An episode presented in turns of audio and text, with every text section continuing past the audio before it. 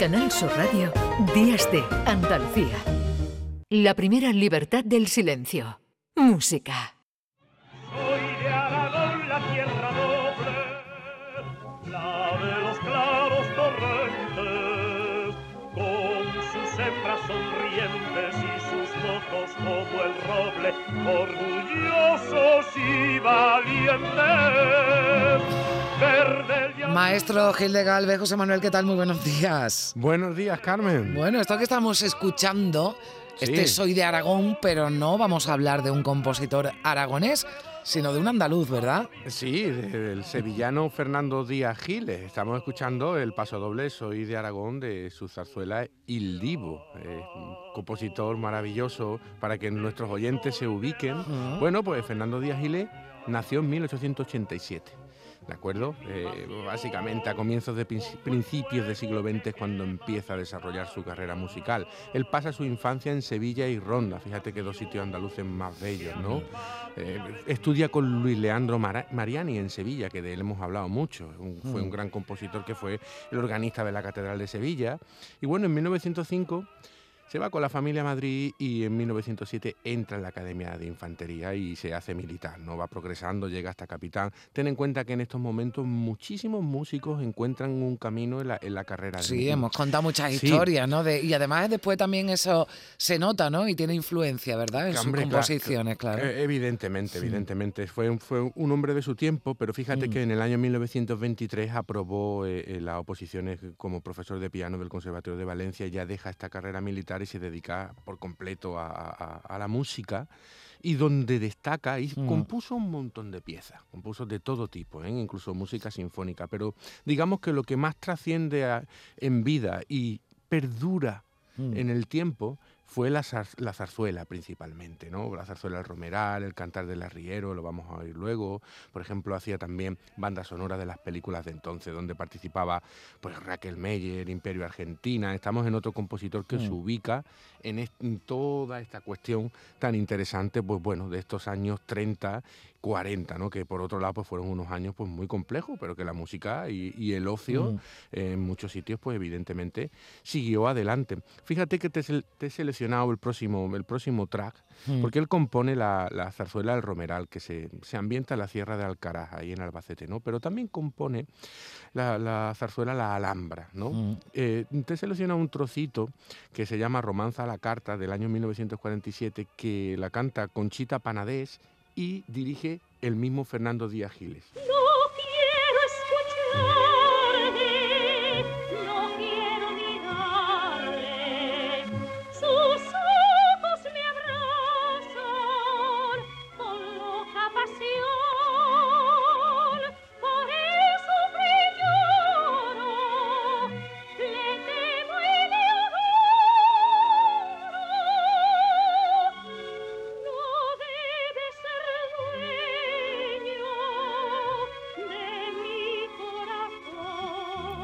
Esta Alhambra, ¿no? Forma parte de, eh, ahí sí le puso un nombre un nombre andaluz ¿no? a esa, a esa zarzuela, se, acordó del precioso monumento granadino. Fíjate tú, del año 47 está la sintonía, bueno, la sintonía que entraba por la radio. La, música, ¿no? Que se escuchaba exactamente, ¿no? De nuestros abuelos y bisabuelos, ¿no? que eh, cantaban, ¿no? Nuestras abuelas también. Efectivamente, era, era su paisaje sonoro totalmente. Mm. Recuerdo a, a, mi abuelo que conocía la zarzuela como si, vamos, aquello era, aquello era una enciclopedia. ¿no? nombres que, bueno, que ahora sí lo, bueno, y los conocemos a través de ti, tú porque te dedicas a esto, ¿no? Pero que en ese momento te hablaban de alguien que cantaba o en su época, ¿no? Y decías tú, ¿quién, sería y era, el ocio, era el ocio que había, ir al Teatro de la Zarzuela o los teatros locales mm. que había a escuchar estas estas piezas, ¿no? Bueno, te he seleccionado otra zarzuela mm. de La moza que yo quería y un movimiento en el cual interviene un coro. ¿De acuerdo? Que fíjate, porque la zarzuela también tiene mucho, en muchos momentos de cuestiones cómicas, ¿no?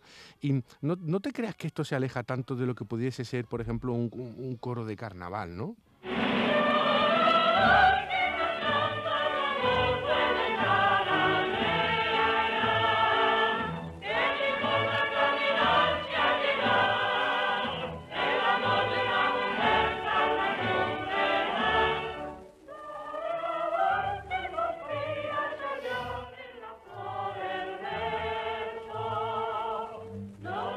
Como dice José Manuel, no suena a otra época, pero bueno, también eh, se nota, ¿no? Que ha podido influenciar en algo, pues es más más eh, actual, ¿no? sí, sí, es una, una, cosa que es verdad también que había menos posibilidades para todo, pero en, esta música, en general, la sociedad en general estaba bastante más implicada en todas estas cuestiones musicales. ¿eh?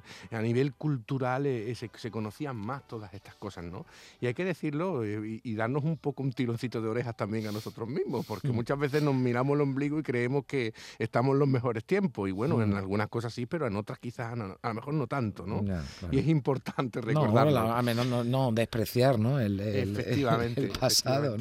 Sí, pues mira, te he seleccionado ahora, te he seleccionado ahora un cuplé, porque en Días Giles no todos fueron zarzuelas, fueron cuplé, fue revista musical y además esto tiene una historia, una historia que no se cuenta esto. Y te, la he seleccionado, te la quería contar porque en, en cualquier caso es llamativa. Por lo visto, Díaz Giles eh, fue compañero del dictador Franco cuando se cuando estudió la carrera militar, ¿no? Y entonces este cuplé, este cuplé se, dice, dice el, el periodista Ceferino Avecilla, que probablemente pudiera haberlo hecho Franco para, la, para la Aurora Joffre, que se, era la Goya, ¿no? Era, eh, era la destinataria de este repertorio. Fíjate tú qué cuestión más curiosa. No, lo sabemos seguro, pero se habla de esto. Él evidentemente nunca lo reconoció. No lo confirmó vamos a oírlo.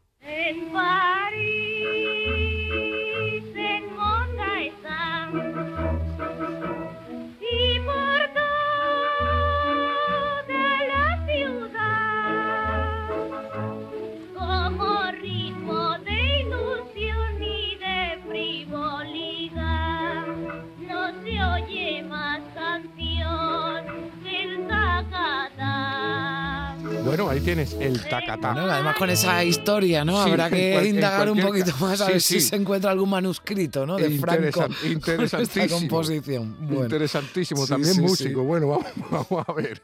Mira, seguimos para adelante. Vamos a ver. Eh, yo no me caso con usted la siguiente que te he seleccionado. Fíjate mm. todos los nombres que tenían en estos tiempos las canciones. Yo no me caso con usted, ¿no? Y la revista. Sí, pertenece a la, revista musical Las Meninas. ¿no? Te selecciona la canción de la guitarra que fue un super éxito que la canta Conchita Supervía, otra gran cantante de este tiempo, para el sello Odeón, y que eh, digamos que se popularizó de una manera. Eh, esta, esta, canción sí le dio bastantes beneficios al compositor Díaz Giles.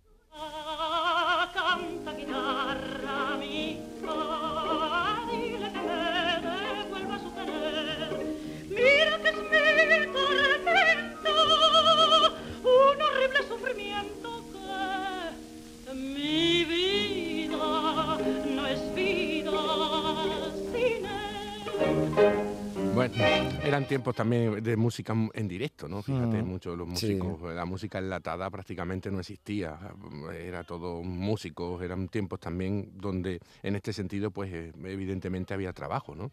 Ahora te voy a contar otra historia. Eh, Tú sabes que a mí la música me gusta, pero las historias ya es que... pues mira qué historia. Te voy a contar otra historia muy, muy bonita también, porque Díaz Giles trasciende mucho en el mundo militar porque es el que hace el himno de la de infantería, ¿de acuerdo? O sea, todos los que son de 45 años para arriba y que hicieron en su día la mili en, en, infantería, pues se van a acordar de la letra del himno de infantería que lo hizo Díaz Giles. Pero fíjate, cuando llegó, cuando era un cadete, el coronel Villalba Riquelme, pues bueno, dijo, vaya, ha llegado un cadete aquí que es un buen músico y que toca el piano. Pues le dio una semana de permiso en el casino de, Toledo para componer el himno. Dijo, usted tiene que componer un himno. Bueno, pues allí en el casino lo que hizo fue jugar al billar y tratar de, ligar todo lo que pudo, ¿de acuerdo? Y cuando volvió no compuso nada y bueno, pues el, general pues dijo, vamos a ver cómo mm, esto es una cuestión de inspiración, pues no, no pasa nada, ya vendrá la inspiración. La, la primera que cometió una lo metió el calabozo. Y ahí te va a inspirar, ¿no? sí, sí, sí. Y bueno, y allí cuenta Díaz Gile que nunca más un pupitre, una vela y una silla, pues allí eh, hizo el papel pautado, lo escribió el papel de música, los pentagramas sobre un cuaderno donde tenía trigonometría, ¿no? Y hizo el himno, ¿no? Y el coronel dijo, si llego a saber esto, en vez de una semana de aseto, te meto un mes de corrección. A ver, ¿y cómo sonaba, José Manuel? Pues fíjate, vamos a ver si nos pinchan eh, el, el, himno. El, himno de infantería bueno, este, este himno de infantería es el que los reclutas cantaban machaconamente siempre en, en el servicio militar.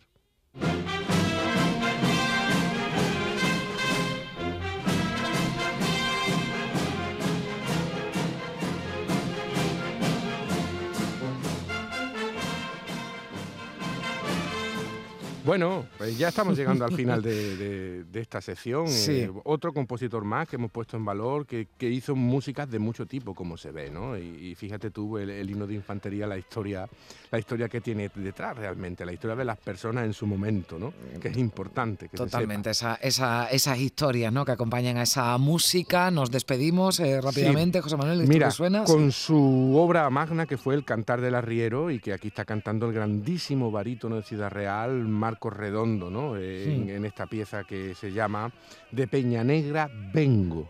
Bueno, pues nosotros nos vamos, aunque seguimos, pero te despedimos ya, José Manuel Gil de Galvez. Un placer, como siempre. Un abrazo fuerte. Un abrazo.